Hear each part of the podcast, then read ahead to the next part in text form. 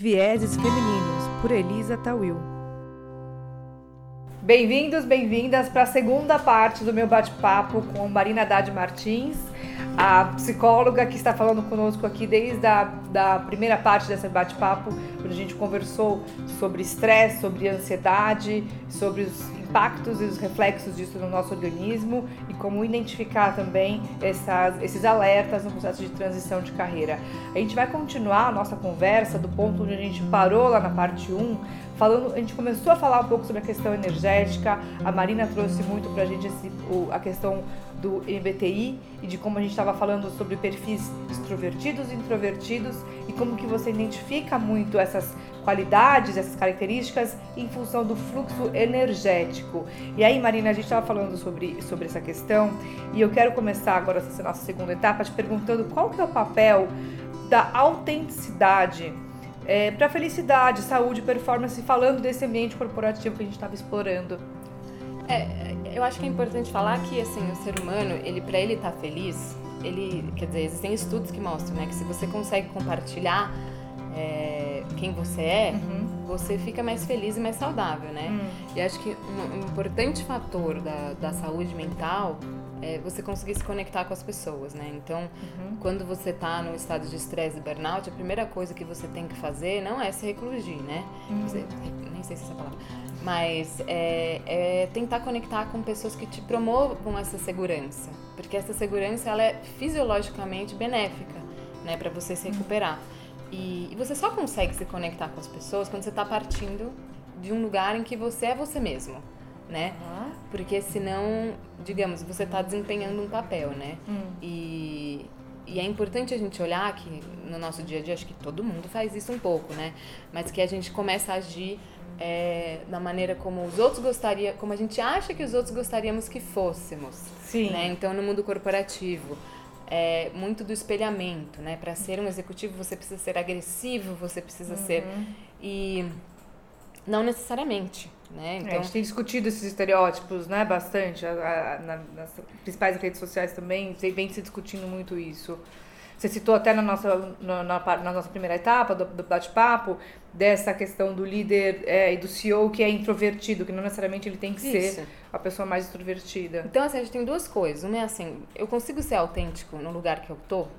Então, assim, se você gosta de onde você tá e você é exatamente isso que você quer fazer, é, eu acho que esse é um caminho necessário. Uhum. Então, assim, como que eu me posiciono usando minhas características como fortalezas, mesmo que isso seja diferente dos outros. Tá. Porque a diversidade, ela é provada a ser benéfica para os resultados da empresa.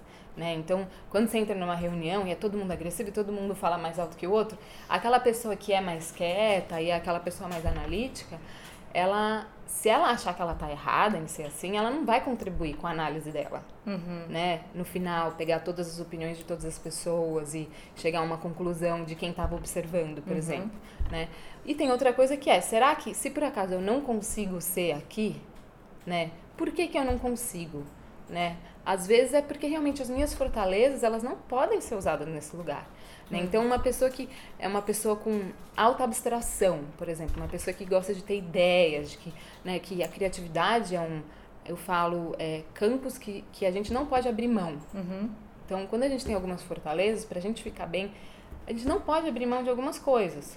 Então, assim, se uma pessoa extremamente criativa não pode usar a criatividade dela no trabalho, ou ela tem que exercer isso em algum outro lugar, uhum. sair do trabalho e pintar, ou fazer música, ou ela pode achar uma carreira que ela consiga aliar as duas coisas. Então, assim, você precisa exercitar essas suas fortalezas uhum. para se sentir feliz e saudável. E, e, assim, autenticidade é um conceito que varia. Tem gente que acha que a autenticidade é uma coisa, outra. Para mim, é, na minha opinião, autenticidade é você conseguir realizar é, as suas fortalezas uhum. e agir de acordo com a maneira como você é, né? Agora, você trabalhou mais de 10 anos nesse universo corporativo, Marina, e você tem uma visão também como profissional que você é. Você tem também uma visão de dentro da empresa, como é, também esse papel de como que você representa a empresa para atuar frente aos, aos funcionários, né? E quando você está falando dessa forma, ainda mais no processo de burnout, de estresse, muitas vezes é difícil para a pessoa que está passando por esse momento tomar essas atitudes por ela, Uhum. né? Ela precisa Sim. que alguém tome essa atitude por ela, ou ela precisa algumas vezes também que, que isso seja, seja notado pelo, pelo ambiente que ela está, por aquele grupo do, pelo qual ela Uhum. faz parte. Então, qual que é o papel da empresa nesse, nesse processo? Falando, porque a gente destacou aqui na primeira edição, eu trouxe a capa da revista Você S.A. e que traz um, né, uma chamada, causa mortes, trabalho. Sim. Então, é, no meu especial aqui de transição de carreira, eu estou dando muitos elementos, trazendo ferramentas, inspirações para você que me assiste e nos ouve sobre como usar isso para o seu processo de transição de carreira. Agora, em algum momento é, mais estressado do que a gente está falando aqui, é um momento que é, precisa ter, ter uma, uma, uma força motriz do ambiente onde a pessoa está, né? Sim. família, amigos, sem dúvida, mas a gente está falando aqui de ambiente corporativo. Como que a empresa atua nesse processo? Eu- acho assim, eu acho que é um papel muito importante da empresa de estar olhando para cada funcionário, mas eu acho que quando a gente está falando de um processo tão profundo, né, e, e num sentido de que a pessoa, às vezes, quando ela vai procurar olhar para isso, né, como uma oportunidade de mudança, ela já extrapolou um limite do saudável, é, eu acho que você procurar uma pessoa fora da empresa para te ajudar pode ser mais rápido e mais efi- eficaz Tá. né? Então, assim, é importante falar que às vezes você pode é, entrar no mesmo. é, potencializar o processo, né? Quando você vai pedir ajuda para alguém dentro da empresa. Eu tô falando isso como, como psicóloga, né? Então, assim, Tá. existe um papel muito importante da empresa, sim, de, é, de valorizar as diferenças, né? Mas acho que isso já é uma coisa muito bem fala muito importante é, de que já vem sido discutida há muito tempo, não Bem. só em relação à diversidade de gênero e tudo, mas em relação à diversidade de é, da maneira como as pessoas se colocam. Características, né? Características. Personalidades. Personalidades. né? Conseguir olhar para aquela pessoa e ver qual é o potencial dela, é, mesmo que isso seja diferente do que você está acostumado. Hum. né? Então, às vezes, por um, por um gerente muito concreto, você tem uma pessoa muito criativa, Uhum. pode ser difícil, né? Para ele conseguir olhar oportunidade nessas ideias que às vezes para ele possam parecer uma grande viagem, Uhum. mas existe um potencial grande de inovação ali. Então é, é importante, né, Sim. você conseguir olhar as diferenças sempre como é, como complementares. E isso é um exercício, né? É, um treino e uma, da organização. É uma habilidade desenvolvida Aham. também. Agora, você, trouxe aqui a, questão da autenticidade e você trouxe né, o seu entendimento de autenticidade. E a gente está aqui discutindo autenticidade e, e é uma coisa que às vezes eu, né, a gente pode parar e se perguntar, mas por que, que a gente está aqui discutindo autentici- autenticidade? Não deveria ser óbvio a pessoa ser autêntica, né? É, Parece ser uma coisa meio... é, algo que não, ficar discutindo se que, que cor que é a água, né? Assim, não deveria ser uma coisa óbvia a pessoa ser autêntica. Por que, Sim. por que, que hoje a gente está trazendo à tona essa discussão? O que, que você enxerga que, que hoje é tão difícil as pessoas realmente é, traduzirem a sua autenticidade? Eu acho que, assim, acho que sempre foi, né? Eu acho que é um desafio para a vida você se, se conhecer, você entender quem você é, né? Você entender quais são as suas fortalezas. Acho que é um aprendizado para a vida mesmo, né? Tanto, tanto que todo mundo fala, né? Quando você conversa com a sua avó, com a sua tia, ah, se eu soubesse tudo que eu sei, né? Quando eu É. Então, a gente não tomaria tantas decisões, a gente, a gente É. precisa experimentar mesmo, com acertos e erros e tal. Sim. Mas acho que, claro, acho que é um ambiente competitivo, é, um ambiente midiático que a gente vive com as redes sociais, elas geram essa questão da comparação muito forte, né? Então, é, quando a gente não, não entra num padrão, né, é, a gente pode achar que a gente está errado, né? Então, é importante a gente sempre estar preocupado com o nosso processo individual para se conhecer e principalmente para entender que assim que as diferenças elas são bacanas, né?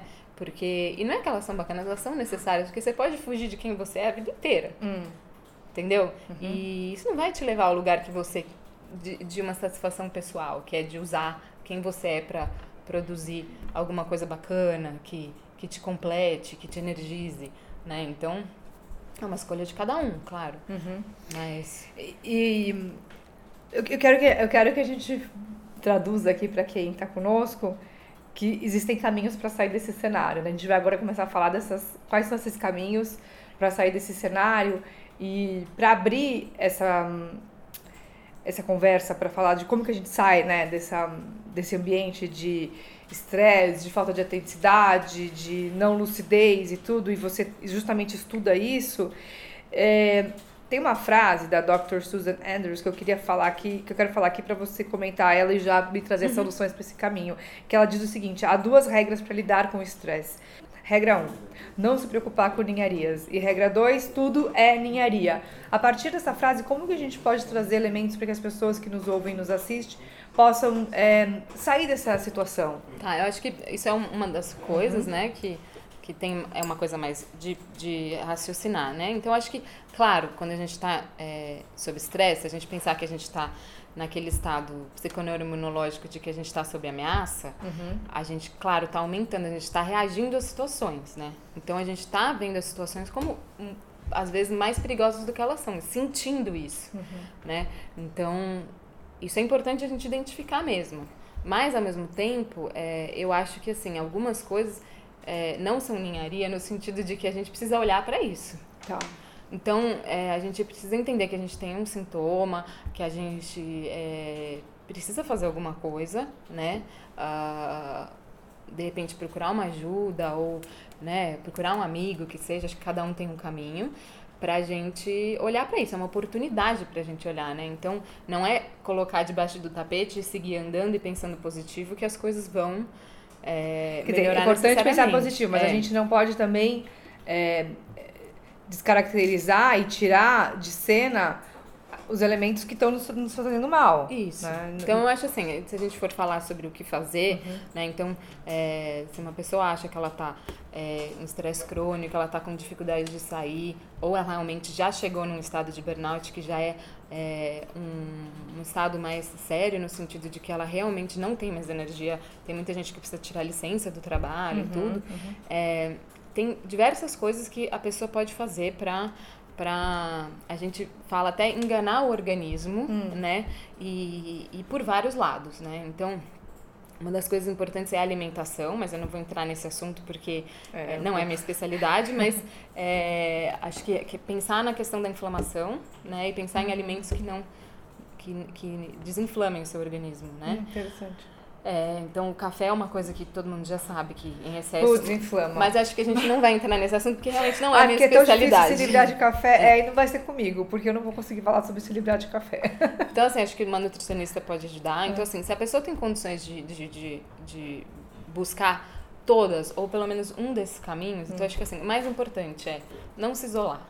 Né? Porque a tendência de uma pessoa estressada e cansada é se isolar, já é se isolar. Importante. E a gente tem que, Legal essa a gente tem que se esforçar para tá. conectar com as pessoas, conectar com os amigos, ajudar eles a planejarem eventos legais, reconectar com alguém que seja uma pessoa, né? Eu falo assim, eu, eu, brinco até a favor do grupos de tricô, porque não precisa ser um grupo sério de terapia, que você...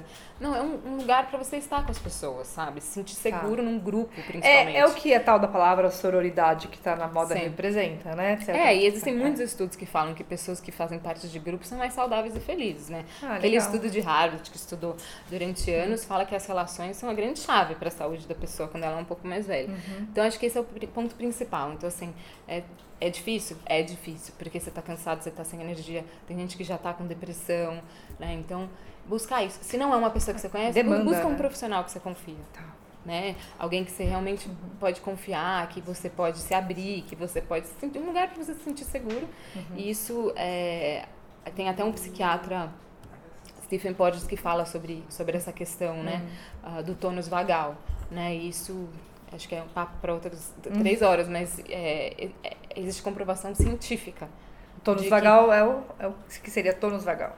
É, tônus vagal é, é um, um elemento importante do, do que você precisa para conseguir reagir de uma maneira coerente com, com, o ambiente, né? Mas o Stephen Porges provou, que, através da teoria hum. dele, de que é, a, a, sensação de segurança que o indivíduo tem com o outro, ela é responsável por um processo de cura muito profundo, tá. né? E, e, mas acho que isso é, um, é realmente é um papo para tá. outro momento. Vamos deixar mas, então, depois para Mas uma... é só para dizer que assim não é não é não é uma questão psicológica. Quer dizer, de alimentação, a gente Isso. não se isolar. Isso. É... Então, assim, acho que a gente tem que, pensando no que a gente aprendeu sobre a resposta de luta e fuga e a resposta de base evolutivo da inflamação, uhum. a gente tem que falar, a gente tem que fazer um, um enganar o organismo. Então, assim, é, quais são as ferramentas que a gente tem. Então, a meditação Uhum. ajuda a gente a. é, acho que todo mundo fala milhões de coisas de meditação, mas algumas coisas estão comprovadas já. Tá. A, a meditação ela diminui a atividade da amígdala, que, é, é, que aumenta a reatividade ao estresse, Uhum. e a meditação realmente diminui o processo inflamatório. Então, isso é uma coisa que você pode fazer de graça, não custa nada. Aliado à à alimentação, que também é de graça, quer dizer, É. custa só você ajustar o seu cardápio, né? Isso. Mas não- também não- você tem que comer de qualquer jeito. A yoga, então tem Hum. muitos exercícios de yoga que atuam direto nas glândulas, né? Então, Uhum. e a yoga também foi muito pesquisada. Então, é, você pode é, fazer alguns exercícios de yoga que te ajudam a diminuir é, né, a presença desses, desses hormônios de estresse no organismo. Uhum. E a resposta é relaxamento, né? Que também vai aumentar o sistema, é, a atividade do sistema parasimpático, diminuir a do simpático, que é que está responsável por esse é, Alimentação, não se isolar, meditação, yoga. A resposta a relaxamento, ela pode vir de diversas maneiras. Ela pode vir num, num é, shavasana, que é Tá. aquele momento da yoga que você está totalmente entregue, né? Quem fez aula de yoga sabe no final que tem um momento que você Ah, se entrega totalmente.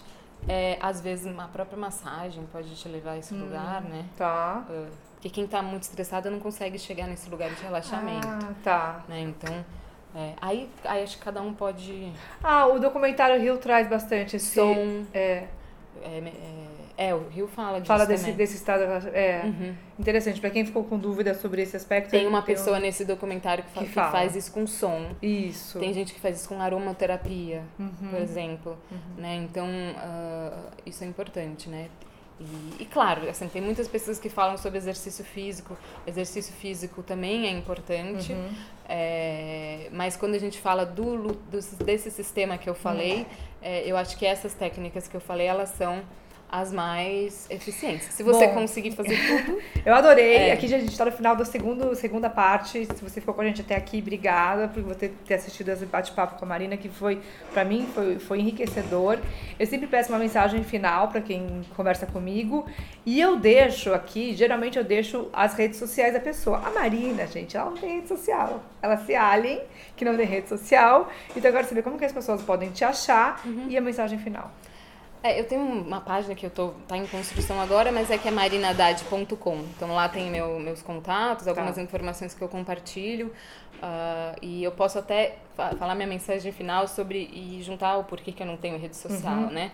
Então, é, a minha mensagem final é que é, o estresse pode ser uma oportunidade para você se olhar, mas não precisa você estar estressado, é, não precisa você estar em estado de burnout. É, eu acho que o processo de, de autoconhecimento, de saúde, de cuidar de si, é uma coisa constante que deve ser né, olhada para todo mundo. Né? A gente não pode nunca relaxar de se cuidar. Ah, e então, assim, é, nesse mundo que a gente vive, né? Então, justamente por isso que eu não tenho redes sociais, é, porque para mim, para minha personalidade, Sim. não funciona, né? Então, são escolhas que eu fiz. É, então, acho que é isso. Acho que ah, Existe vida, pessoal, fora das É. redes sociais. Aqui está alguém com tanto conteúdo, Sim. super inteirada com tudo que acontece. Você vê, a gente falou aqui sobre algo que está aí na, na capa da- das principais eh, revistas, na banca de jornal. Ou seja, a gente está trazendo aqui assunto que está muito relevante, que está em pauta. E a Marina está up to date com tudo que acontece sem precisar ter redes sociais. Mas tem gente que gosta e tem personalidades que adoram rede social e tudo bem também, né? Né? Então, Uhum. assim, Mas é importante um- saber que quem, quem não, não convive com isso, tudo bem sair, né? tudo bem. É. é- você pode vi- Você ter uma pode- vida lá fora. Você pode não gostar. É. Tudo bem. Isso é legal. Isso é uma mensagem legal. É uma mensagem importante pra gente deixar. Obrigada pela. Eu que agradeci. Agradeço, foi ótimo. Obrigada.